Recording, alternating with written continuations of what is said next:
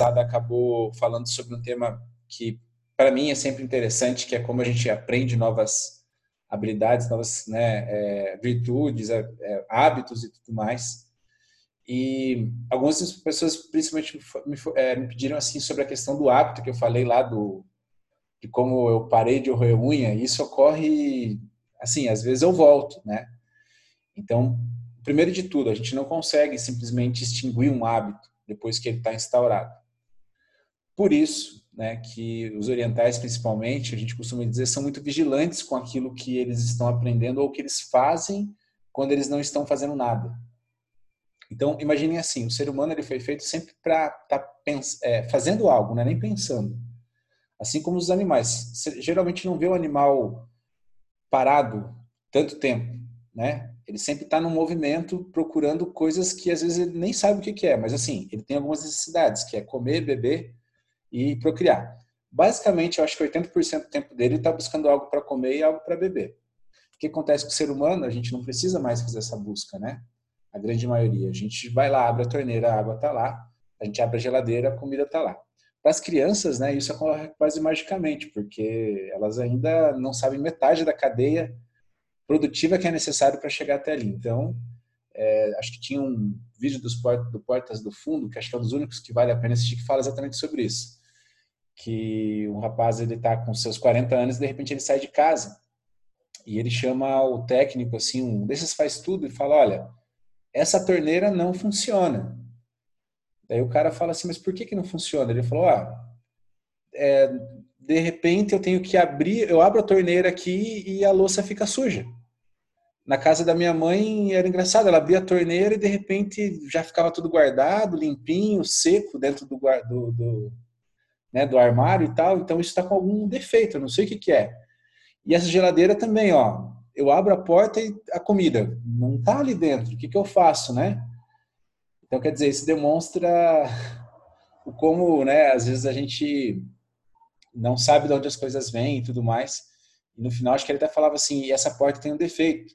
Ele falou, aparece umas coisas brancas aí com uns negócios escritos com meu nome, com os códigos, tipo umas barrinhas assim e tal. Disseram para mim que é boleto, mas eu não sei o que, que é isso. O que, que eu faço com isso? Então, por isso que aquela coisa, né? A gente tem que sempre estar tá se vigiando, porque senão gente acaba se tornando alguém ou algo assim, né? Que, que não sabe por que, que está naquela situação. Então, é, visto isso, é, vamos falar um pouco sobre o hábito e depois o porquê que talvez a gente não consiga aprender coisas e que estão acima e além da média. Porque aprender o que está na média todo mundo já aprendeu. Né? A escola é muito disso, né? A escola nos ensinou sempre a estar na média. Tanto que é se você perguntar para uma criança assim que já tem mais ou menos uma a Juliana, a professora, acho que vive com isso todo momento. Se você perguntar para ela assim, por que, que você estuda? Para passar de ano. É, é a, a resposta padrão assim da, né, da, das crianças. Então elas não entendem o porquê que elas estão passando de ano, elas simplesmente querem passar. E aí o que elas têm que fazer passar de ano? Tem que tirar a média. Né? Mas se a gente for falar às vezes de uma média até mesmo de uma escola que não tenha uma qualidade tão boa, a gente já não está falando de 100%, a gente está falando da média de uma média.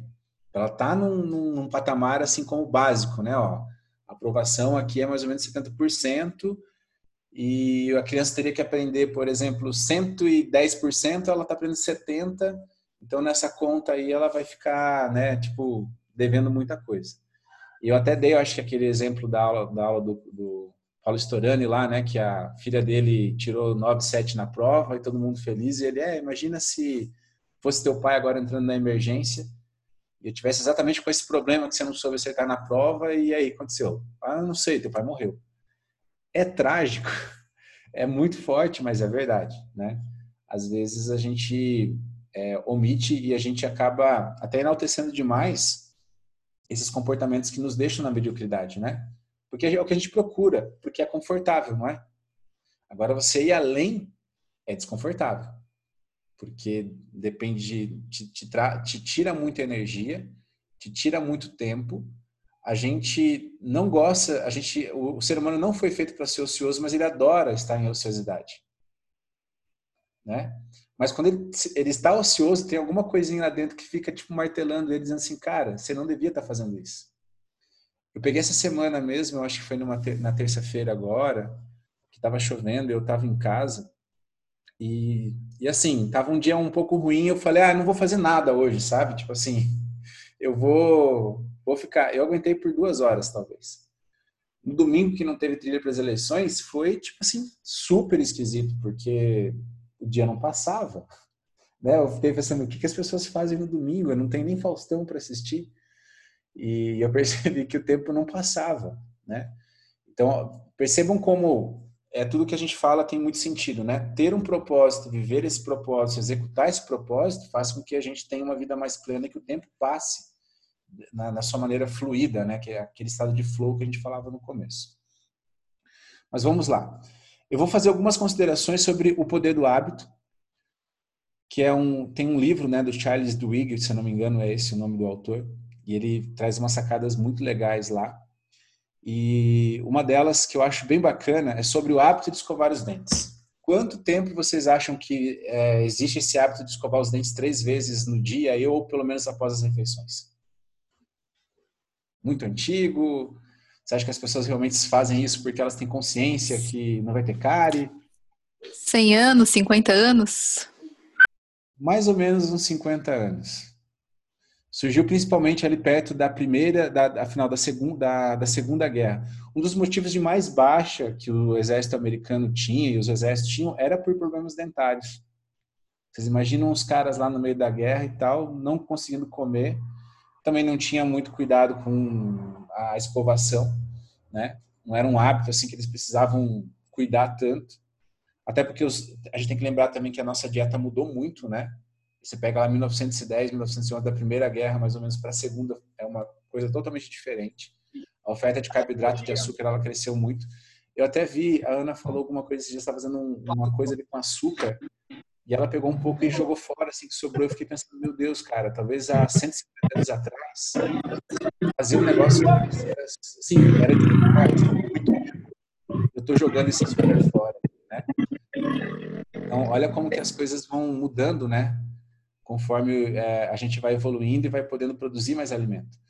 Mas assim, é, a, a, questão da escovação ela existe desde o Egito, né? Quando você visita o Egito, você consegue até ver como é que eles faziam o creme dental, era uma mistura de ossos com algumas ervas e tudo mais, mas era uma coisa assim que somente realmente a, a, as famílias mais nobres tinham acesso.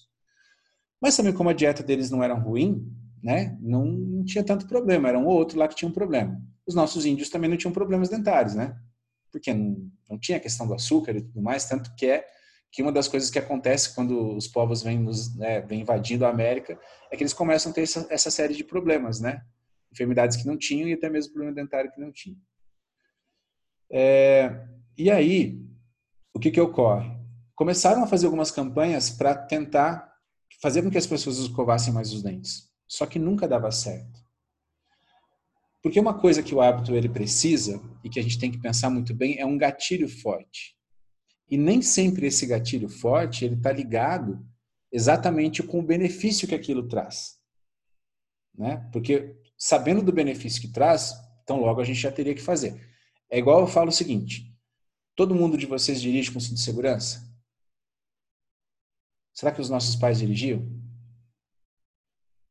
para eles era, era algo fora do comum, tipo assim, se tu não dirigir, você vai morrer se você não colocar o cinto de segurança. Era super comum, né? O cara entrava no carro, saía e tchau. Daí, beleza, chegou nossa geração, é, a gente já, já aprendeu isso, né? Ó, tem que andar com cinto de segurança. Mas como é que será que os nossos pais efetivamente começaram a utilizar o cinto de segurança? Porque eles entenderam o benefício de utilizar o cinto de segurança? O que, que vocês acham? Ele já matou ali, né? O que, que foi? Não. Qual a foi multa. a multa? Olha só, a gente que vai direto para Jovinópolis pega aquela estradinha ali com sem acostamento, sem nada, né? Difícil de ultrapassar. Eu garanto para vocês que vocês devem ter visto já alguém ultrapassar em faixa contínua, né? Isso antes, talvez há dois anos atrás, quando eu fazia trilha, era muito, mas muito mais frequente. Por que será que diminuiu? Fiscalização. Fiscalização não somente, porque a multa é de quanto agora? Não que é uns R$ 2.400, mais ou menos, se eu não me engano. Já é uma infração, tipo assim, gravíssima, não sei nem se o cara já não perde a carteira e tal.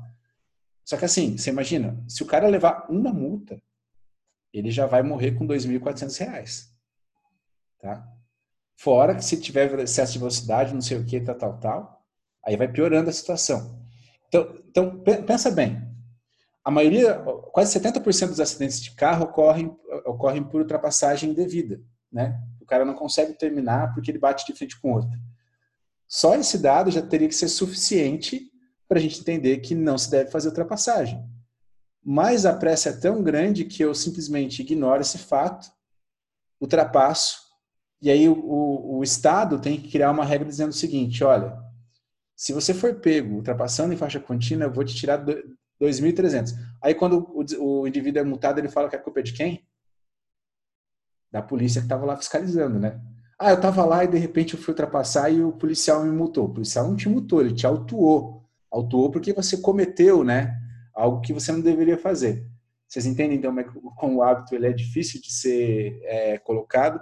Por quê? Porque o hábito, a gente sempre quando está vivendo essa questão, a gente costuma colocar o nosso bem-estar acima e, e, e, de todos os outros, né? Então, assim, só eu tô com pressa, então eu, tenho, eu posso ultrapassar onde eu bem quiser. O meu carro é melhor de, que todos que estão passando ali, então eu vou também ultrapassar. Eu não tenho tempo, porque assim, é, eu já comprei esse carro para essa situação, vocês entenderam?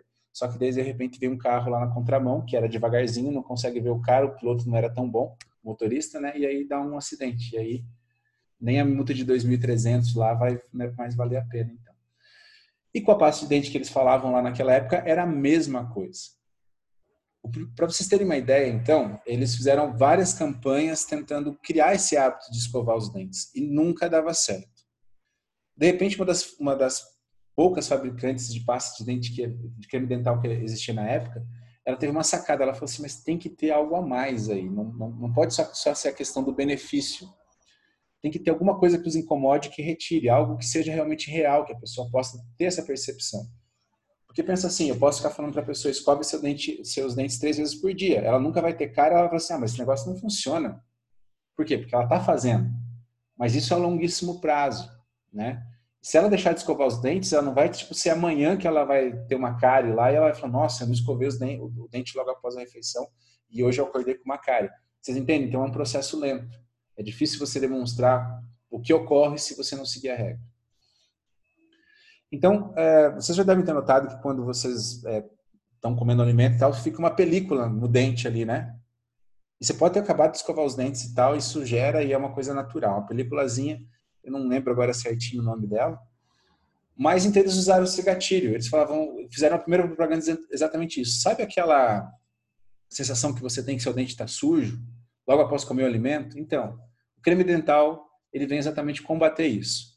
Já houve um aumento, então, nesse hábito. Por quê? Porque a pessoa escovava o dente e logo após escovar o dente ela passava a língua no seu dente e já sentia, ah, realmente mudou. Então, o que é? Uma percepção quase que imediata. Né? Só que mesmo assim ainda era muito difícil, muito difícil e tudo mais, né? A pasta de dente, ela era diferente do que o creme dentário é diferente do que é hoje. Ele não gerava duas coisas que são super importantes. O que, que vocês acham que é? Que faltava aí nessa equação? Frescor, fragrância, sim. Exato, né? Era, vocês já lavaram? Ó, acho que teve uma, uma situação parecida. Aquele detergente acho que é o IP, ele criou uma fórmula que fazia menos espuma, para tentar evitar a questão do, da contaminação da água depois, porque isso vai né, para a estação coletora e, e, era difícil de tratar. Você acha que as pessoas gostaram da mudança? Todo Começaram mundo falava... a usar mais detergente. Começaram a usar mais detergente ou parar de usar porque os outros faziam mais espuma. É a mesma coisa quando você compra um shampoo, né? Se o shampoo não fizer espuma, não está lavando o cabelo. Se o sabonete não fizer espuma no corpo, não está lavando.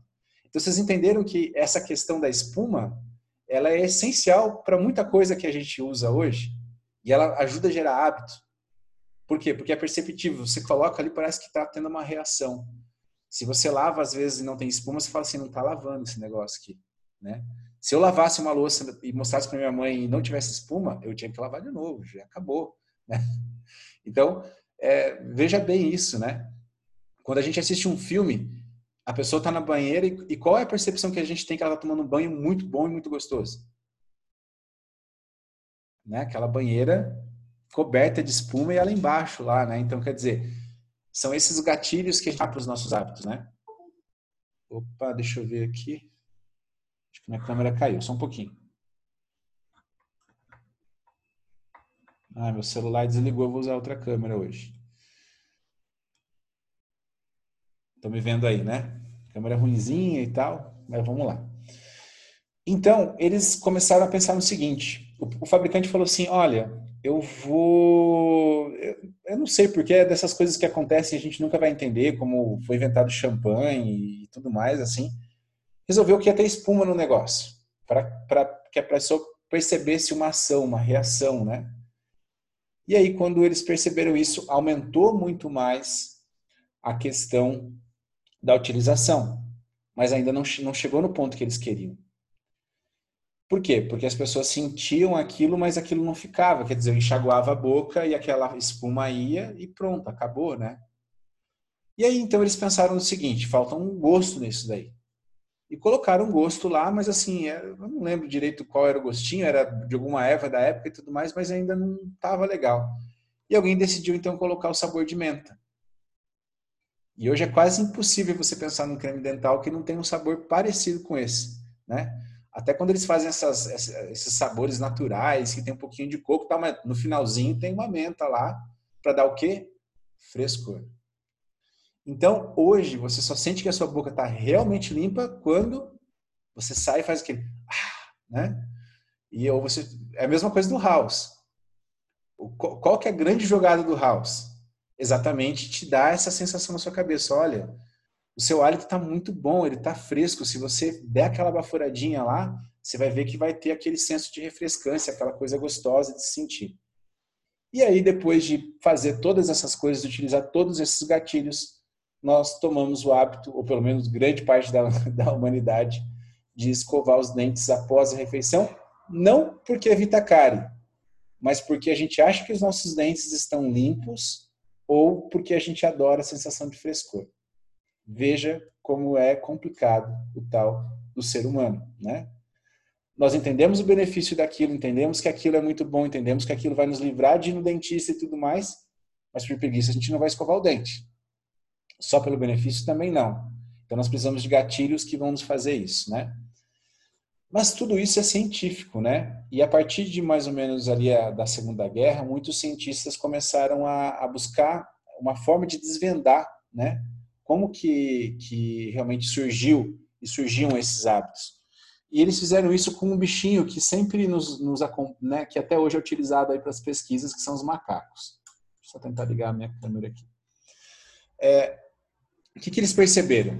Eles perceberam que quando você colocava numa jaula um macaco, e, e ele, ele, ficava lá, e ele ia buscar comida. Então eles fizeram o seguinte: é, eles colocaram uma, uma, uma, mistura de um suco bem doce, e toda vez que esse macaco ele ia buscar esse, é, esse suco, ele recebia uma, esse suco bem doce. Ele adorava aquilo, né? E eles começavam a medir através de eletrodos a, o nível de trabalho cerebral que esse macaco tinha, né? Então, eles perceberam que quando ele sentia fome e ele sabia que ia ter o suco, ele ficava assim num grau de excitação muito grande, né? A atividade cerebral dele aumentava muito. E eles pensaram assim: vamos agora criar um dispositivo para esse macaco que ele tenha que fazer uma tarefa para então receber esse suco. E colocaram lá uma alavanca que ele pisava ou puxava, e toda vez que ele conseguia fazer isso, ele recebia o suco. Né? O que eles começaram a, a perceber é que antes mesmo, é, depois de um dado tempo, somente ao, a, quando ele, ele, via que a alavanca era colocada dentro da jaula, ele já sentia a satisfação do suco. Ele não necessariamente precisava provar do suco ou ter o suco na boca para sentir o prazer que era gerado da primeira vez. Então, quer dizer, é como se eu tivesse um gráfico, né? A primeira vez que ele provou o suco, ele teve essa satisfação exatamente no momento em que o suco entrou na boca dele. Já depois de um tempo, ele via essa alavanca e essa satisfação ela era antecipada. Olha que coisa interessante, né? E agora eu vou fazer algo com vocês. Pensem vocês no calor lá do Sidney. 40 graus, vocês já andaram pelo sujo, pelo Dominus, né? Estão caminhando lá e tal, tal, tal. E aí a gente alguém deixou lá uma caixa, né, com umas laranjas lá muito legais no gelo, sei lá, tá a equipe de apoio lá, né, esperando você e o cara puxa aquela laranja, começa a descascar na sua frente e aquele gota né, de água caindo. Você vê, sente aquele frescor da caixa de gelo, né? Ali, tipo, nossa, isso deve estar gelado e tal. O cara tá do lado com a melancia também, falando, olha, isso é melancia e tal, você pode provar. Você fala, não, eu quero essa laranja aí. O cara fala para você assim ainda, você quer a tampinha? Você fala, meu Deus, é o que eu mais quero na vida é provar a tampinha dessa laranja e tal, não sei o quê. E a hora que você vai provar ela, você vê que ela tá seca e azeda. Vocês sentiram ou não o prazer enquanto eu contava a história? Deu aquela salivada e tudo mais, né? Então veja, o nosso cérebro funciona exatamente como desse macaco. Não há diferença alguma. Por quê? Porque vocês já conhecem o gosto da laranja. Lembrei dessa laranja. É, eu até fiz isso esses tempos atrás lá, né? A história, aquela história foi fantástica, cara. Eu consegui gerar em de forma real o experimento do macaco com seres humanos. Só não posso dizer muito isso, que eu posso, sei lá, ser processado, alguma coisa assim. Mas foi exatamente isso que eu busquei fazer. É, e deu certo. Aquela foi foda. Depois eu conto essa história para quem não estava lá e tal. Mas exatamente. Então, e eles perceberam o seguinte: então o macaco, toda vez que via a alavanca, ele já falava, louco, vai vir um suco. Né? E ele já ia lá para baixo e provava daquele suco tinha o pico de satisfação e tudo mais. E cada vez que ele começava a olhar, ele já tinha esse pico de satisfação. E eles decidiram fazer o seguinte: vamos fazer uma sacanagem aqui.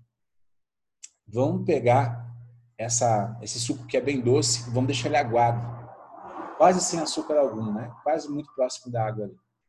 E eles começaram a medir então o pico de, de satisfação, de atividade cerebral do macaco ele teve aquela onda assim do tipo, ah, o suco tá vindo e tal. A hora que ele colocou a boca embaixo, eles perceberam que, tipo, né, ele deu aquela caída. Então eles perceberam que, e já da segunda vez, ele já não foi tão afoito pro suco, ele já foi meio que investigando. Esse, é, exatamente como aconteceu com a satisfação, essa decepção, vamos dizer assim, né, essa frustração, ela também era antecipada. Então, conosco ocorre sempre isso, tá? Ao passar por uma atividade pela primeira vez, uma situação pela primeira vez, a gente está altamente ali com um grau de excitação muito grande, um grau, um grau de atividade cerebral muito alto e com uma concentração muito alta também, né? E se, essa, e se a experiência é boa, o nosso cérebro, ele não gosta de ficar pensando. Lembra que eu falei na outra aula? Ele não gosta, tá? Então ele já vai jogar que aquela experiência está na caixinha das coisas boas. Se eu tenho uma frustração, ele vai pegar essa experiência e vai jogar na caixinha das coisas ruins, que talvez eu nem queira repetir mais porque não é para mim. Então, sabendo disso, a gente tem algumas ferramentas interessantes para entender o porquê que algumas coisas a gente quer aprender e porquê que outras coisas a gente não está tão afim de aprender, né? Provavelmente quando nós éramos crianças lá e tudo mais, alguma coisa ocorreu em que a gente pegou, julgou, classificou e colocou nessa caixinha. Só que como nunca mais a gente investigou o que está dentro dessa caixa, porque a gente nem às vezes tem ciência que ela existe, a gente vai classificando tudo que aparece na nossa frente como isso é bom, isso é ruim, isso eu consigo fazer, isso eu não consigo, isso vai me dar prazer, isso vai me dar frustração, né? E o pior, eles perceberam que essa fase entre o macaco sentir, ver e ele provar tem um nome. Eles deram o nome de anseio que daí vem a nossa ansiedade. E a ansiedade pode trazer satisfação ou frustração. E algumas imagens que rolam na internet vocês devem ter até visto, né? Que diz que a felicidade é igual a. Vamos ver se vocês já viram isso. Não? Não, não, não? Menos expectativas menos frustrações igual a felicidade. Porque a expectativa nos gera ansiedade. Né? Você você já pega a sua caixinha lá que você já classificou as coisas e, diz, e joga todas assim, né? Isso vai me gerar satisfação, isso vai me gerar frustração. Então, porque você já espera que algo vai acontecer baseado nessas, nessas ações que você já teve no passado. Então, é por isso que muito a gente fala do agora, principalmente na trilha, né? Quando você está um pouco mais focado no, no momento presente que você está vivendo, você se frustra menos. Por quê? Porque é exatamente isso, né? Eu marquei contigo um jantar para a noite. Eu vou ficar na expectativa que isso ocorra até a noite. Se isso ocorrer, beleza, você é a melhor pessoa. Se isso não ocorrer, você já não é tão bom. Por quê? Porque você não cumpriu com as minhas expectativas. Por quê? Porque eu fiquei o dia todo pensando em como seria aquele jantar, o que, eu ia falar, qual roupa eu ia vestir. Se for, às vezes, um encontro ainda dos primeiros, é pior ainda, né? Porque daí parece assim que a pessoa não está mais interessada em você, não gosta de você. E a mesma coisa com os amigos, e isso ocorre também em todas as, as outras esferas, né? É, até mesmo quando você tem uma reunião com um chefe ou com algum funcionário, alguém do seu trabalho, e a pessoa não pode ir, né? Você fica totalmente frustrado. Por quê? Porque você tinha planos. Você criou expectativas em cima disso. E se vocês perceberem, a trilha do poder do agora, a gente trabalha muito, mas muito, muito, muito com as expectativas.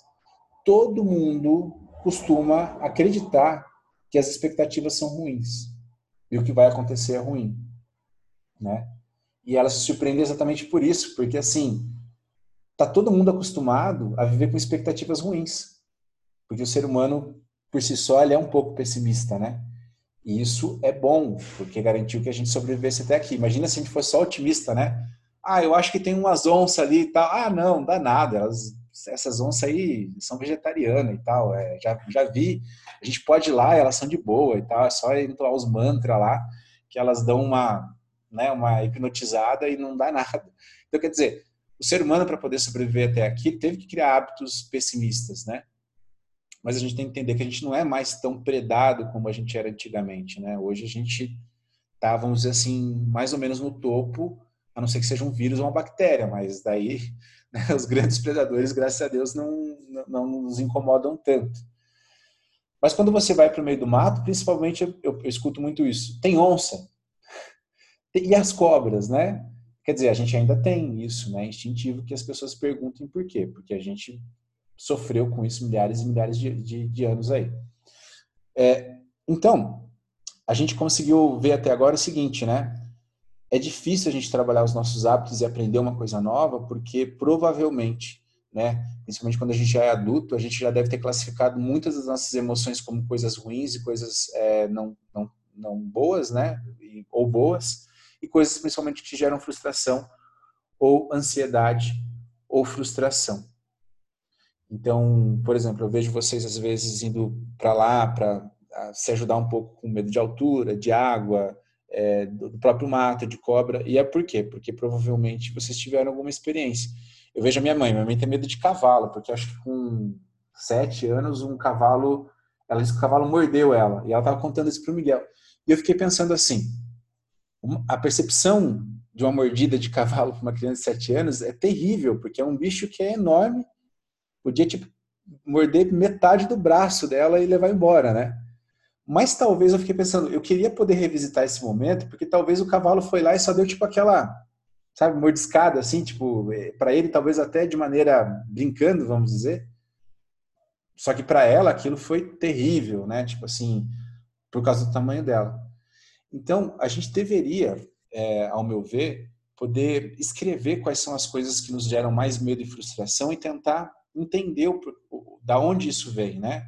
Eu já comentei com alguns e alguns sabem que vão na trilha. Eu tinha um medo de altura. Eu acho que era um medo, não sei, mas eu não me sentia bem, né? Quando eu ia para qualquer parte que era levada, eu ficava com muito medo. E aí, quando eu decidi fazer algumas montanhas, um dia eu tive esse insight, né? Que era um tio meu, a gente passando a ponte da amizade lá, e ele falava: "Du, vou te jogar lá embaixo". Mas eu devia ter a idade do Miguel, de 5 para 6 anos. Você imagina se eu chego pro Miguel e falo que vou jogar ele da sacada? ele vai acreditar, né?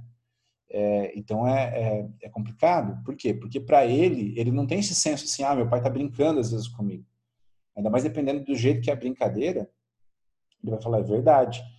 E eu me lembro que eu passei segurando, né? Na, naquela época, olha como é que era, né? A ponte da amizade tinha um, um parapeito de um lado de, de concreto e outro parapeito desse lado aqui. Quer dizer, se eu tropeçasse, eu passava por baixo do parapeito e caía lá embaixo.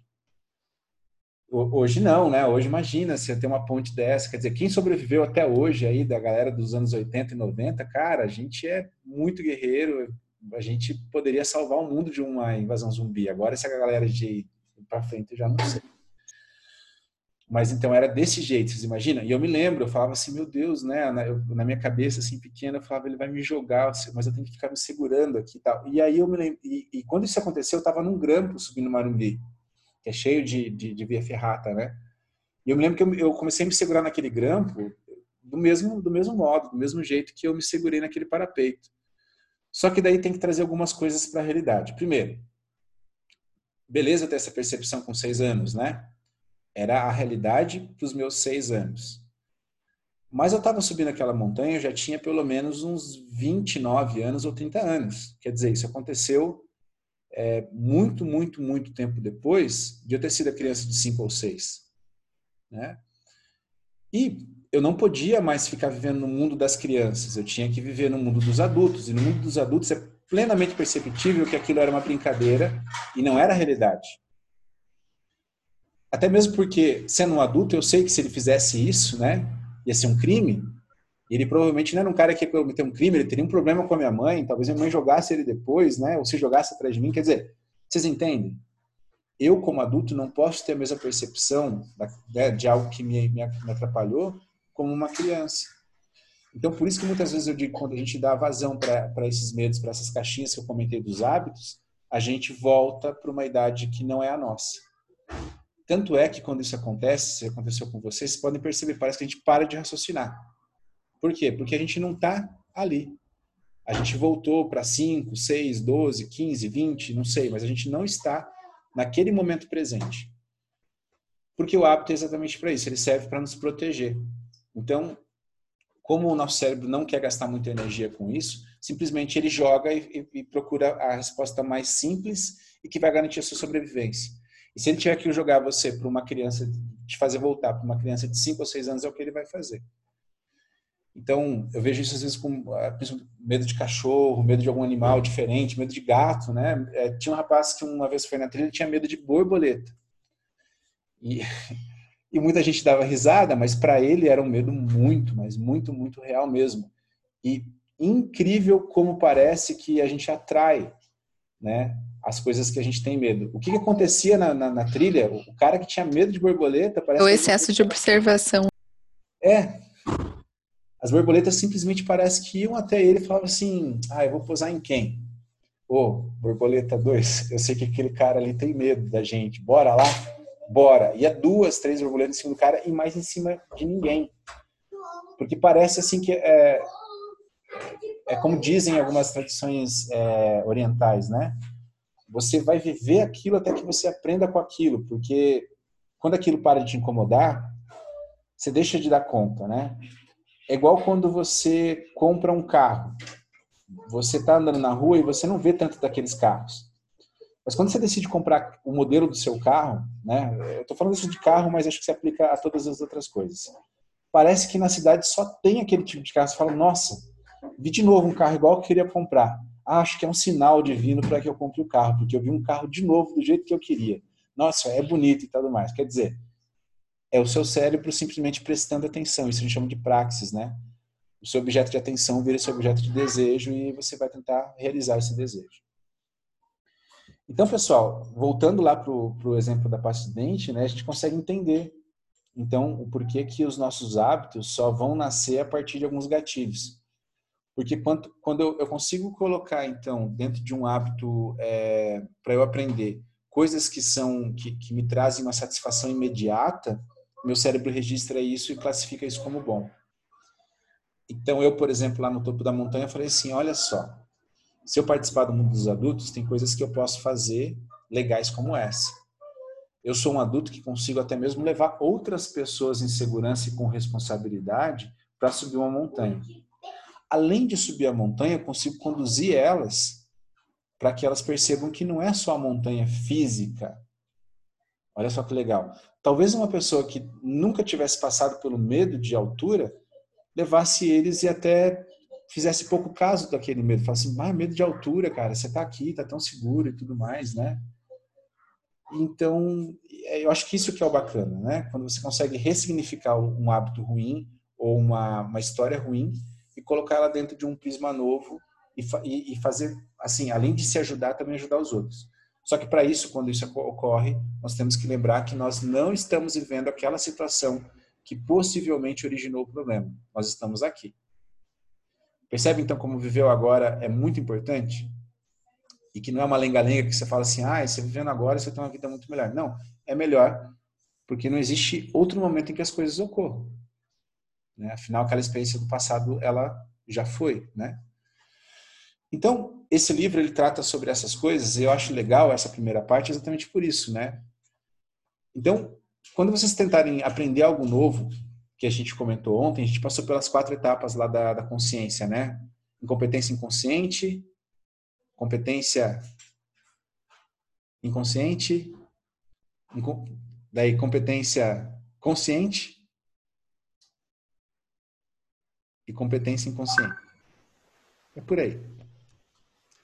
Você tem que saber, hein? Certinho lá, porque isso tem que ser, toda vez que acontecer alguma coisa, ó, tô dentro desse ciclo aqui. Só que tem coisas que são maiores que a gente, que a gente não quer fazer para não ter que revisitar o passado.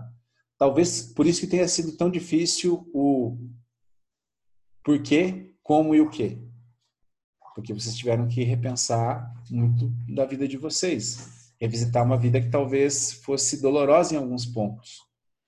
E principalmente, qual é o benefício imediato que, que eu vou ter que, que, que isso me traz? Porque até então não me traz nenhum benefício imediato. Só me traz exatamente o quê? Ter que pensar demais. Ter que fazer coisas além do que eu quero fazer. Mas qual o benefício disso? Talvez o benefício a gente colha daqui cinco anos, um ano, três meses, um mês, mas não vai ser assim. Eu vou responder essas três perguntas e amanhã eu vou acordar uma pessoa muito mais feliz e iluminada. Isso nos leva então para outras coisas, como o cérebro de Buda, esse livro que eu costumo comentar também, ele fala: nós não nos, nós não nos elevamos e não nos iluminamos por conta da nossa preguiça. Porque o ser humano foi feito para ter preguiça. É ruim? Não. Né? Até Bill Gates costuma comentar, né? a gente da área da informática tem muito isso, que ele dizia assim o seguinte, né? eu gosto de contratar pessoas preguiçosas, porque elas vão encontrar um jeito de automatizar aquilo que elas devem fazer, ou um jeito que aquilo seja feito sem que elas tenham que pensar ou trabalhar muito. E é verdade, os computadores, os, os robôs, as máquinas estão aí para demonstrar exatamente isso, né? E elas trazem um grande sentido que começou lá na Grécia Antiga. Por que, que a Grécia Antiga foi o berço da sabedoria, vamos dizer assim? Porque eles começaram a ter ócio, que não era característico do ser humano porque quando eles começaram a conquistar outras terras, eles começaram a ter o quê? Escravos. Os escravos faziam o trabalho que eles tinham que fazer, então eles não precisavam mais fazer aquilo, então eles tinham tempo livre. E eles começaram a pensar. Então percebam que um dos principais hábitos que a gente pode ter bom é ter um pouco de ócio, né? Para poder pensar livre, assim, do tipo, eu vou sentar aqui e eu vou ficar meio que sem fazer nada. Mas também não é aquela coisa, eu vou ficar aqui, vou ficar entretido na TV, eu vou ficar no WhatsApp, vou ficar. Não. É um tempo para você não fazer nada. Talvez por isso que a trilha seja tão interessante de certo modo, né? Você está ali, mas às vezes você não está. Você está caminhando ali e tal, mas você está num ócio, assim, né? Produtivo, e a sua cabeça está funcionando. Tanto que muita gente fala assim, cara, eu tava com um problema lá no trabalho e tal, de repente tava na trilha, pô, tive um insight, né, anotei no celular e tudo mais e deu certo por causa disso, né? Porque parece que o nosso cérebro consegue relaxar e as conexões vão não é nada de místico, né? É só questão do teu cérebro funcionar da maneira que ele deveria funcionar. Sem o foco no problema, às vezes você consegue ver, né, é o que está ao redor dele também. Então, é, esse livro fala exatamente sobre isso, né? Que a gente não se ilumina porque a gente tem preguiça. E eu estava hoje no, no treino de cross e a gente teve um, a gente chama de WOD, né? Work of Day lá, que é o treino do dia, né? O trabalho do dia. Então, é, hoje era um treino, de certa maneira, pesado porque tinha que ser um tempo baixo, era 15 minutos para a gente fazer eram 30 barras, daí tinha que andar com os pesos lá caminhando 30 metros, depois 21 e depois eu acho que 20, daí 10. Aí alguém comentou assim, ó, esse foi o mesmo odd dos jogos. Todo ano a CrossFit faz jogos, né? Então tem os jogos de 2019, 2020 e tal. Eles falaram que foi do ano passado. E o Fraser, que é um dos maiores é, atletas de CrossFit do mundo, ele fez isso em 3 minutos e. Vamos lá chutar, 3 minutos e 30. A gente tinha 15 minutos para fazer. Aí todo mundo falou assim: ah, mas não dá nem para comparar com a gente. O cara é um super-humano, um sobre-humano. O que, que vocês acham dessa frase? Sabendo de tudo que a gente conversou hoje, como é que vocês analisariam isso? Tá certo? Tá errado? Vocês concordam? Não concordam? Hablem. Cada caso é um caso, né? Não dá para comparar ele a outras pessoas. Cada um tem um tempo, uma fisiologia, um treinamento, preparo. Ou dá, né? Ou, ou dá justamente para comparar. E na verdade ele criou um hábito de fazer aquilo, já para trazer para a aula de hoje, ou melhor até em relação às outras aulas, né? Ele abriu mão de todo o resto para fazer isso. Tem mais? Tem que alguém te, falar para tirar a nega aí, que ficou meio um que sim, outro que não. Então, o que eu vejo é exatamente isso, né? Qual é a grande diferença, por exemplo, do Carlos, que vai treinar CrossFit, para o Fraser, que é um profissional? Que o Fraser, primeiro, é um profissional. Eu não posso comparar o palco dele com o meu bastidor. Então, a primeira coisa que a gente tem que aprender é não comparar o palco dos outros com os nossos bastidores, porque a gente não conhece o bastidor do cara. O que, quanta coisa o Fraser renunciou para poder ser ele. Primeiro que ele deve treinar, por exemplo, o dia todo, umas oito horas por dia. A vida dele deve ser só essa. Né? Então ele só treina para poder bater esse tempo. E esse é o mérito dele. Eu não sei com quantos anos ele começou. Se ele começou muito novo, se ele começou mais velho e tal. Mas assim, eu, Caio, será que estou disposto aí para o CrossFit ficar lá quatro horas treinando? Por exemplo, no CrossFit que a gente tem ali, tem um exercício que é o after, né? Que é assim, depois do treino você pode fazer isso aqui. Que é como se fosse assim, você treinando habilidades para você ir melhorando. Eu digo assim que talvez, sei lá, 20% vá lá e faça isso depois. Por quê? Porque eles não querem ser o Fraser, né? Mas aí o nosso cérebro, para não ter essa realidade, taxa ele como sobre-humano, porque é inalcançável.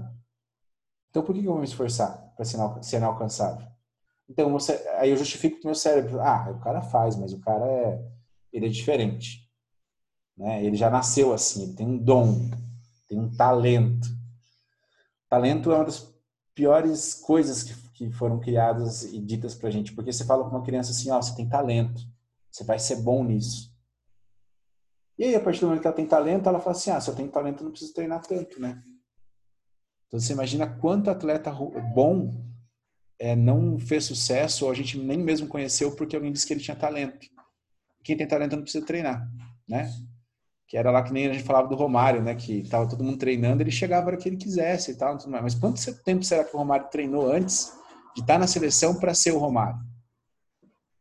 É isso que a gente costuma não, não entender. Então, o nosso cérebro encurta. Eu não preciso aprender isso porque eu nunca vou chegar nesse nível. Não preciso aprender isso porque, ah, eu não quero ser o melhor do mundo. A média já está ótima para mim, né? Porque a vida toda a gente foi acostumado a ser na média, a ser medíocre. Palavra que eu adoro usar, que parece que gera uma incomodação instantânea, né? E porque quando a gente não estava é, na média, os nossos pais diziam assim: mas você é bom nisso, você tem talento, então você não precisa estudar, você vai dar certo. Enquanto a gente hoje já sabe que não, né? É, você tem que dizer para, né? Eu, eu busco isso com o Miguel, dizer, ó, você é um cara esforçado e você vai conseguir. Quanto mais você se esforçar, você vai além, né? Mas a gente acredita muito ainda na, na questão do talento, né? Existem pessoas que talvez tenham uma aptidão nata, fisiológica, como o Juliano comentou? Sim. A gente sabe, por exemplo, né, do Michael Phelps, né, da natação. Ele tem quase que uma adaptação evolutiva para nadar.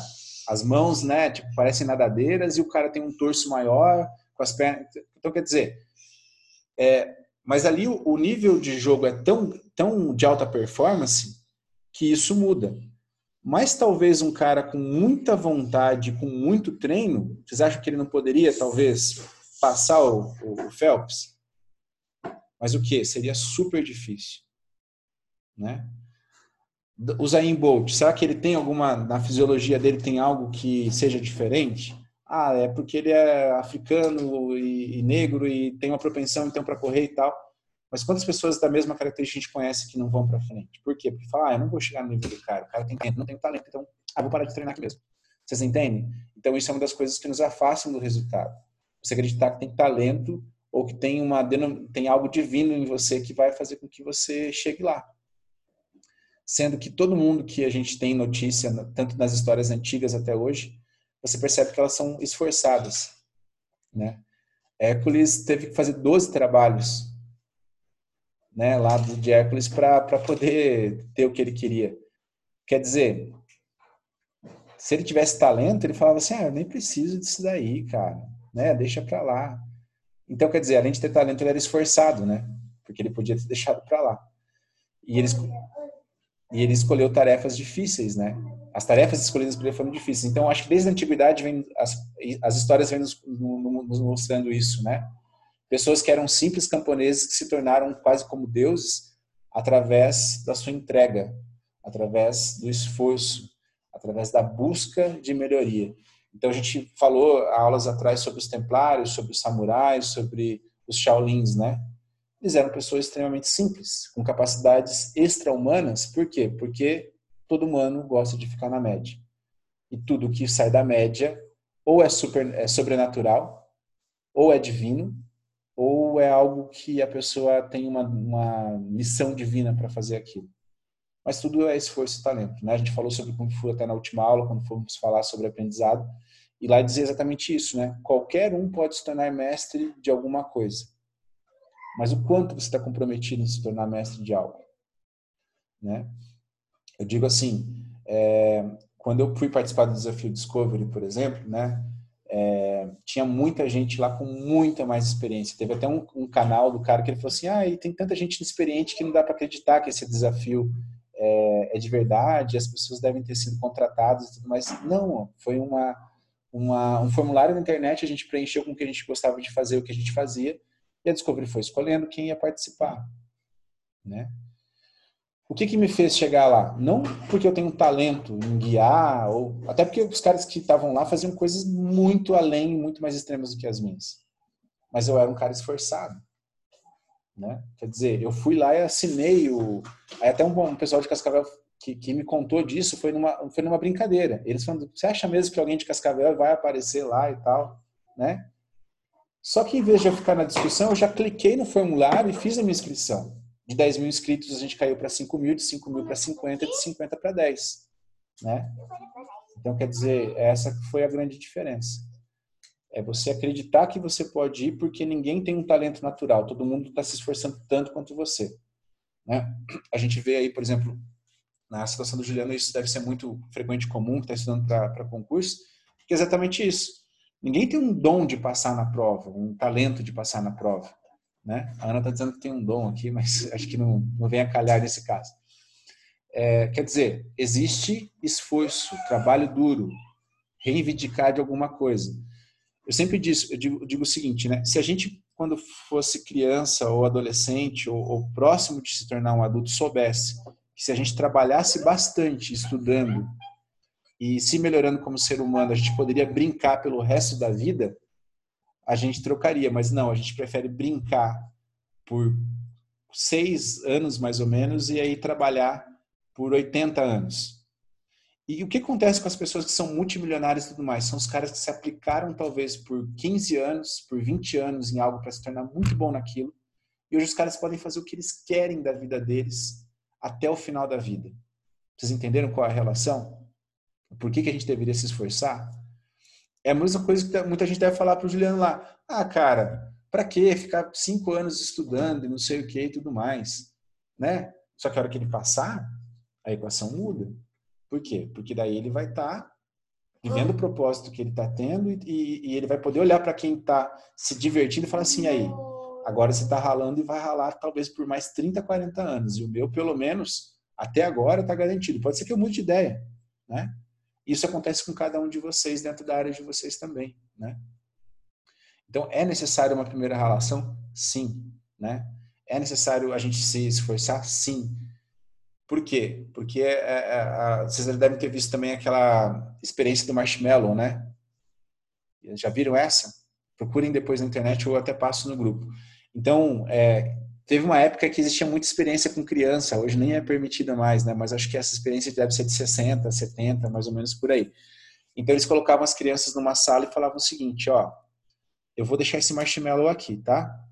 Se você não comer, eu vou voltar daqui 10 minutos. Se você não comer esse marshmallow, quando eu voltar eu te dou outro. Aí você vai poder ter dois. Só que você não pode comer esse marshmallow aqui. E aí o que acontecia? As crianças comiam geralmente marshmallow, né? E, e algumas não. Só que esses estudos eles eram tão, é, de certa maneira, detalhados que os cientistas foram acompanhando essas crianças no decorrer de quase 20 anos, se não me engano, quando elas terminaram lá o colegial e a faculdade deles lá. E eles perceberam que essa característica de conseguir é, esperar um pouco e aguardar para né, poder ter esse, essa, essa compensação futura acompanhou eles durante toda a vida também. É disciplina, né? Com essa característica? Ou será que essa característica foi aprendida conforme os pais foram ensinando isso para as crianças? Será que a gente que é pai ou mãe já parou para o filho e tentou fazer algo semelhante para mostrar para ele, olha, se você pegar essa recompensa imediata, você vai ir bem, mas se você esperar um pouquinho mais, você vai receber mais. E a gente percebe isso até mesmo na questão financeira do nosso país. A gente sabe que o país é um dos países que menos aplica, menos poupa. Por quê? Fundo emergencial. Todo mundo vai lá, pega, e ninguém pensou assim, ah, eu vou deixar um pouquinho disso aqui numa reserva, porque, pá, né, pode acontecer alguma coisa. Quantas pessoas poupam no Brasil? Quantas pessoas fazem aplicação? Quase nenhuma. Por quê? Sempre precisamos do dinheiro a toda hora. Não é verdade? Só o conforto imediato, né? O conforto imediato. Eu não estava escutando falar de novo, Leandro. Não, eu disse só o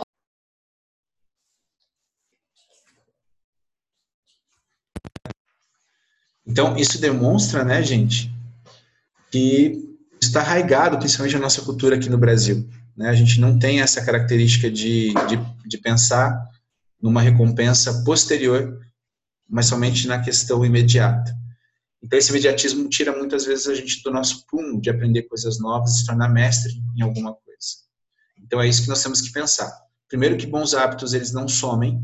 Eu preciso criar um gatilho para que esse hábito seja ou ele me gere muito estresse, eu tenho que pensar. No caso lá das minhas unhas era isso, né?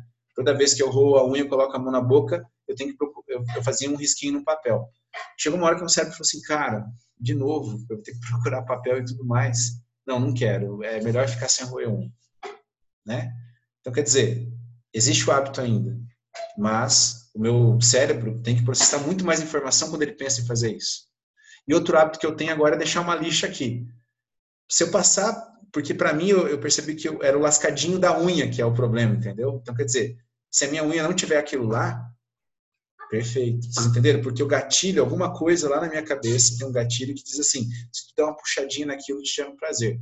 Não sei de onde isso veio.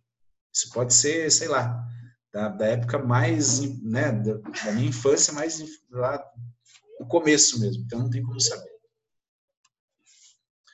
E, e aí a gente vai criando esses hábitos, esses gatilhos para que nós, quando ele, é, quando ele é, é um hábito negativo que eu quero mudar para positivo, eu faço meu cérebro pensar.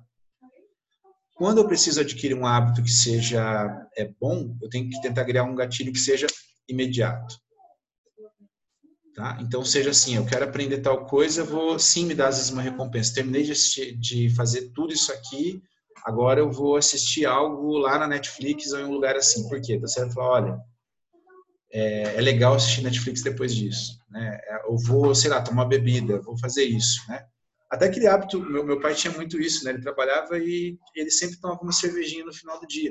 Não era algo assim para ficar bêbado ou porque ele... Não, é porque talvez no, no ritual dele a recompensa do dia era aquela. Então ele trabalhava, trabalhava, trabalhava. No final do dia ele ia lá e tomava a cervejinha dele. não fez ele se tornar alcoólatra nem nada e tal, ele tinha uma vida social tranquila, mas era o hábito dele, né? O bolinho de carne de é o nosso, nosso gatilho para levar vocês para a trilha. Porque ninguém iria fazer, por exemplo, Team Six se não tivesse uma recompensa, que é o bolinho de carne. Vocês entenderam? Então, quer dizer, talvez você não fosse fazer uma trilha de 50 quilômetros se no final você não recebesse um azulejinho preto, uma caveira, dizendo, cara, você deu conta de fazer. Vocês entenderam? Então, claro que na Trekkers a gente acaba utilizando isso também para fazer com que vocês subam de nível. E é, é, é, sempre bom que vocês saibam desse conhecimento, mas utilizem para o bem, tá? Senão a gente vai criar pequenos monstrinhos aí. Né? É, sempre a gente pode usar para o bem ou para o mal. Hitler utilizou para o mal. Ele achava que a coisa era muito boa, mas ele usou todos esses gatilhos para criar tudo aquilo. Né? E então era isso, né, que a gente queria compartilhar com vocês hoje.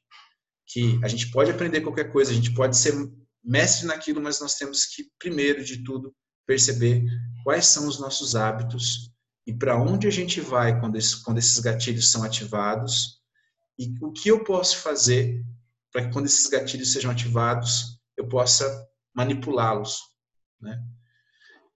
Então, de novo, vocês têm tarefas a fazer para vocês mesmos, né? Que é procurar exatamente isso. Quais são os gatilhos que são ativados durante o dia? Isso é para tudo, né? Até assim, ah, aquela pessoa veio falar comigo eu me senti mal, eu sinto um pouco de raiva e tal. Qual foi o gatilho? Ela não consegue fazer você sentir raiva. Raiva é um sentimento seu. Que foi, né? Ativado por algum gatilho que ela foi lá e pegou. Vocês já viram essas plantinhas carnívoras como é que funciona? Essas bem simplesinhas, tem até ali na, na floricultura catarinense para comprar. Eu tinha na minha mesa do trabalho, eu acho muito legal. Ela tem a folhinha dela, e não é assim que a mosca se cair ali, ela vai fechar porque ela sabe que é uma mosca, né?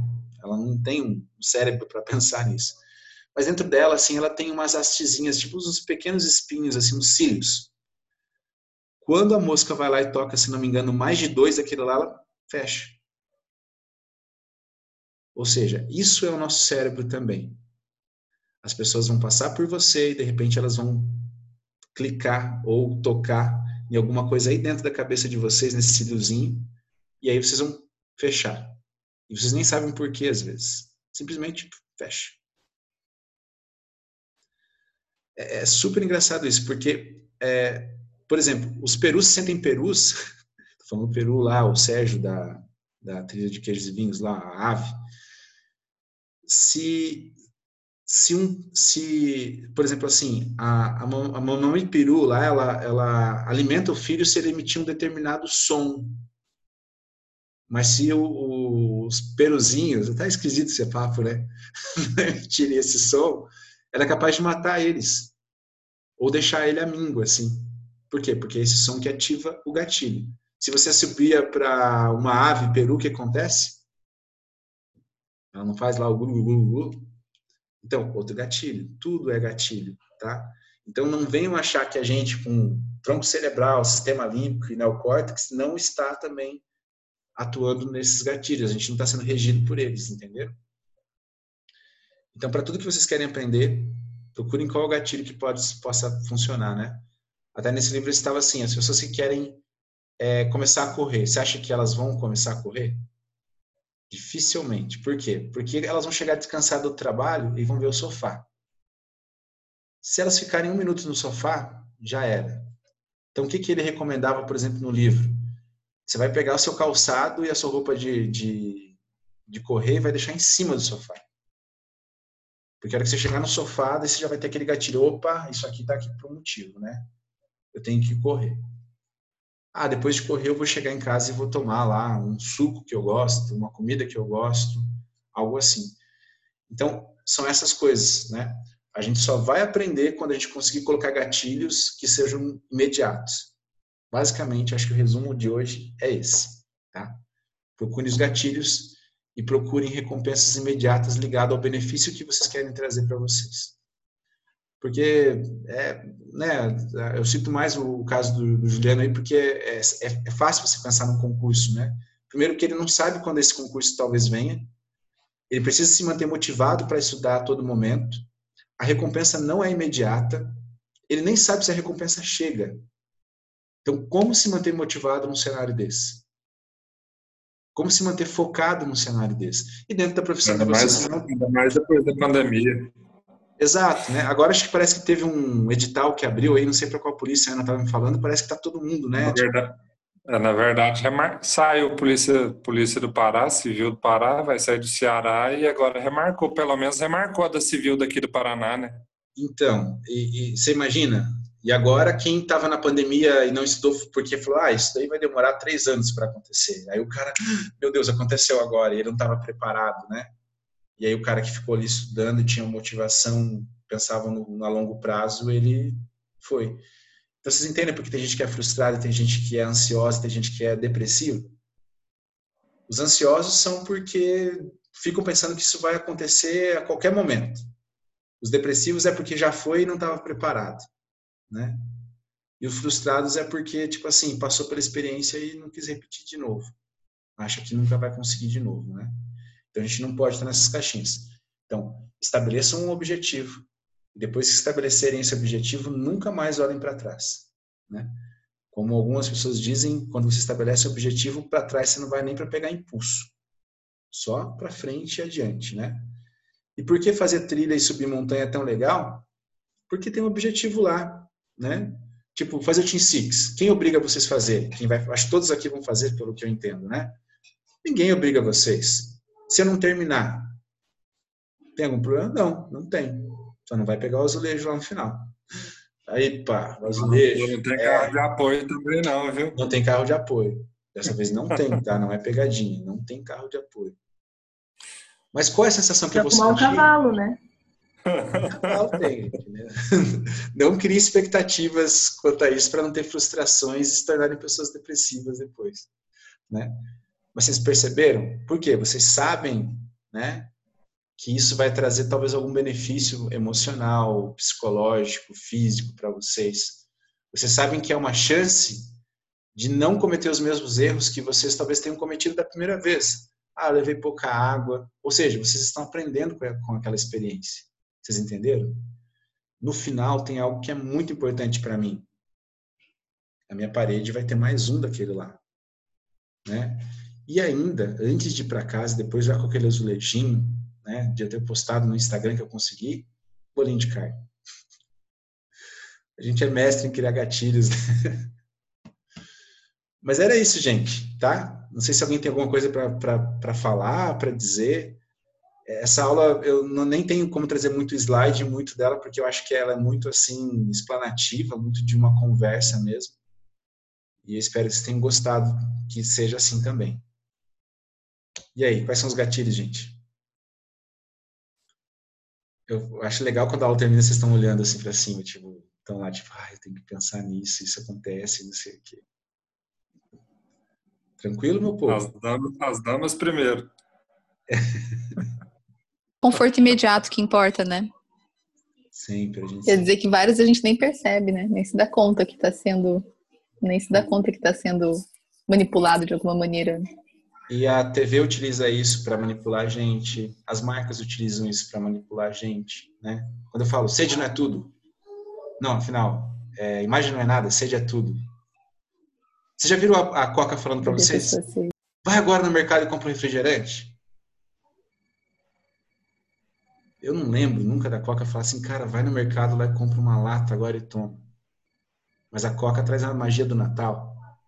A família em volta da mesa, né? Vocês já viram, por exemplo, a Red Bull dizendo: se você não quer ficar, se você não quer dormir, toma Red Bull. Vocês já viram a Red Bull falando assim: você quer ser o melhor atleta do mundo? Vai lá e toma Red Bull. Vocês já viram propaganda da Red Bull dizendo Red Bull por 9,90, vá no mercado agora e compre? Já viram? Nunca, né? Já viram propaganda da Ferrari na TV? Do iPhone, dizendo, olha, o iPhone é melhor porque tem esse processador aqui, essa câmera que é muito boa e tal. Não tem, né? Ou seja, eles não precisam disso. Por quê? Está dentro da nossa cabeça. Quando eu falar qual é o melhor celular do mundo, existem umas divergências, mas geralmente vocês vão pensar, mesmo que vocês não gostem, falar o iPhone, né? É, se eu estou na alta performance, eu preciso tomar uma bebida qualquer, Red Bull, porque ele te dá asas, né? Eu estava tendo uma aula até antes de ontem sobre isso. Quando vocês pensam em calçado, de tênis, qual é a marca que vem na cabeça de vocês? Só para fazer uma enquete aí. Olha lá. Eu fiz até o símbolo. Não é nem a marca, é o símbolo Nike. Porque vá lá e faça. Entenderam? Então esses gatilhos eles estão presentes a todo momento. Se a gente não conseguir entender quais são, a gente não evolui como pessoa, porque aí você vai estar comprando por comprar, você gasta rios de dinheiro e não sabe por quê. Então, a vida se torna gatilho em cima de gatilho sem vocês saberem por quê. Ninguém você fala. já falou outro dia, eu, é, em outra aula nós estávamos falando sobre ser reativo, né? Na verdade, enquanto a gente está deixando que os gatilhos que a gente guardou no nosso inconsciente estão tomando conta, a gente está sendo reativo às situações, a gente não está sendo proativo ou ativo. A gente simplesmente reage à imagem que vem à nossa cabeça, a palavra que é dita, a, enfim, a, tudo que vem a nós, nós reagimos àquilo. Isso traz um conceito ainda mais difícil, sabe qual é? Se você não tem a sua estratégia, você faz parte da estratégia de alguém. Ou seja, você não está vivendo, você não está com comando da sua vida. É, Deus até criou algo muito interessante. Vocês, falam, vocês viram que bate muito na tecla do livre-arbítrio? Porque um dos principais gatilhos do ser humano é atribuir ao divino aquilo que não tem explicação ou aquilo que ele não se esforçou demais para ter. Porque se deu errado, ah, Deus não quis, não era para mim. Não foi dessa vez e tal, eu queria ganhar na Mega Sena e tal.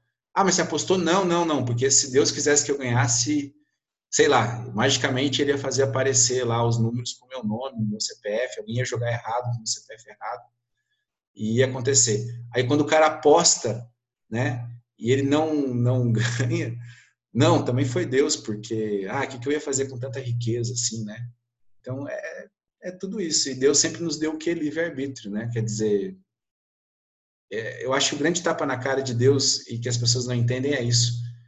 Deus nunca falou que você tem que fazer aquilo. Ele diz o seguinte, ó, se você seguir esse caminho, né, vamos dizer lá biblicamente, dizendo se você seguir por esse caminho aqui, é, você vai ter algo que é o céu. O céu nem necessariamente precisa ser morrer para um lugar bom, mas imagina a vida boa que você vai ter se você conseguir seguir esses preceitos, né?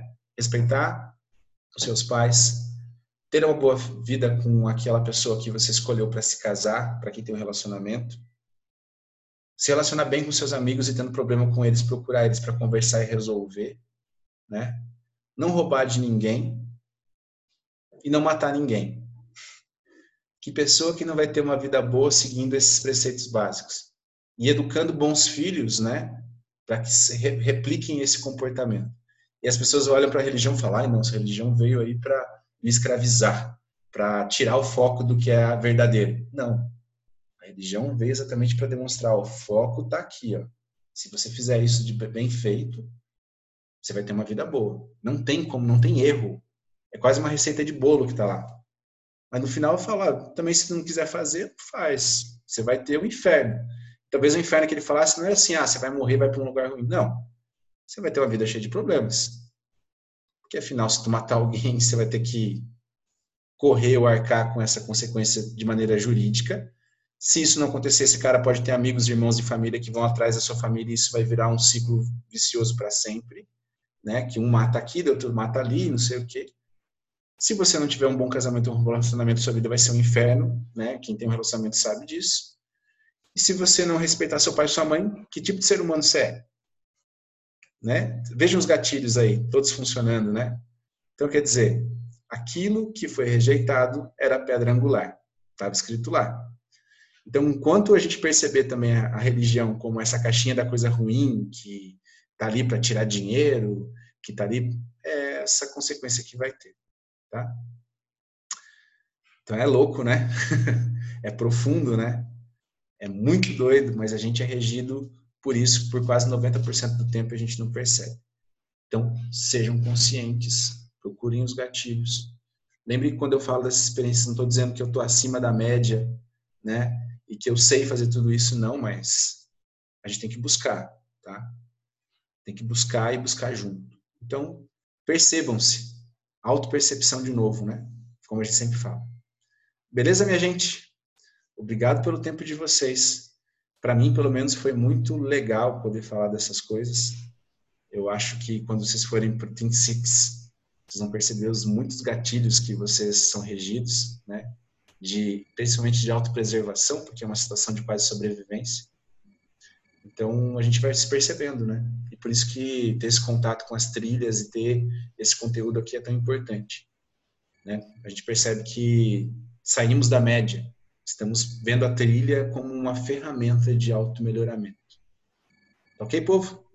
Ok, muito obrigada por me esperar. Eu disse que eu tinha compromisso, que eu não ia. Ah, foi por causa da atrasou a aula. não queria falar. Aí atrasou a aula para dar tempo, né? É, eu comentei aí que foi o negócio do Miguel, do Kung Fu, mas na verdade era a Gisele, agora que ela falou. Beleza, gente? Valeu. Um grande abraço para todo mundo, tá? Obrigado. Boa Nos noite. Final de semana. Tchau, boa noite. Até mais. Tchau. Boa noite, obrigada. Boa noite, boa noite.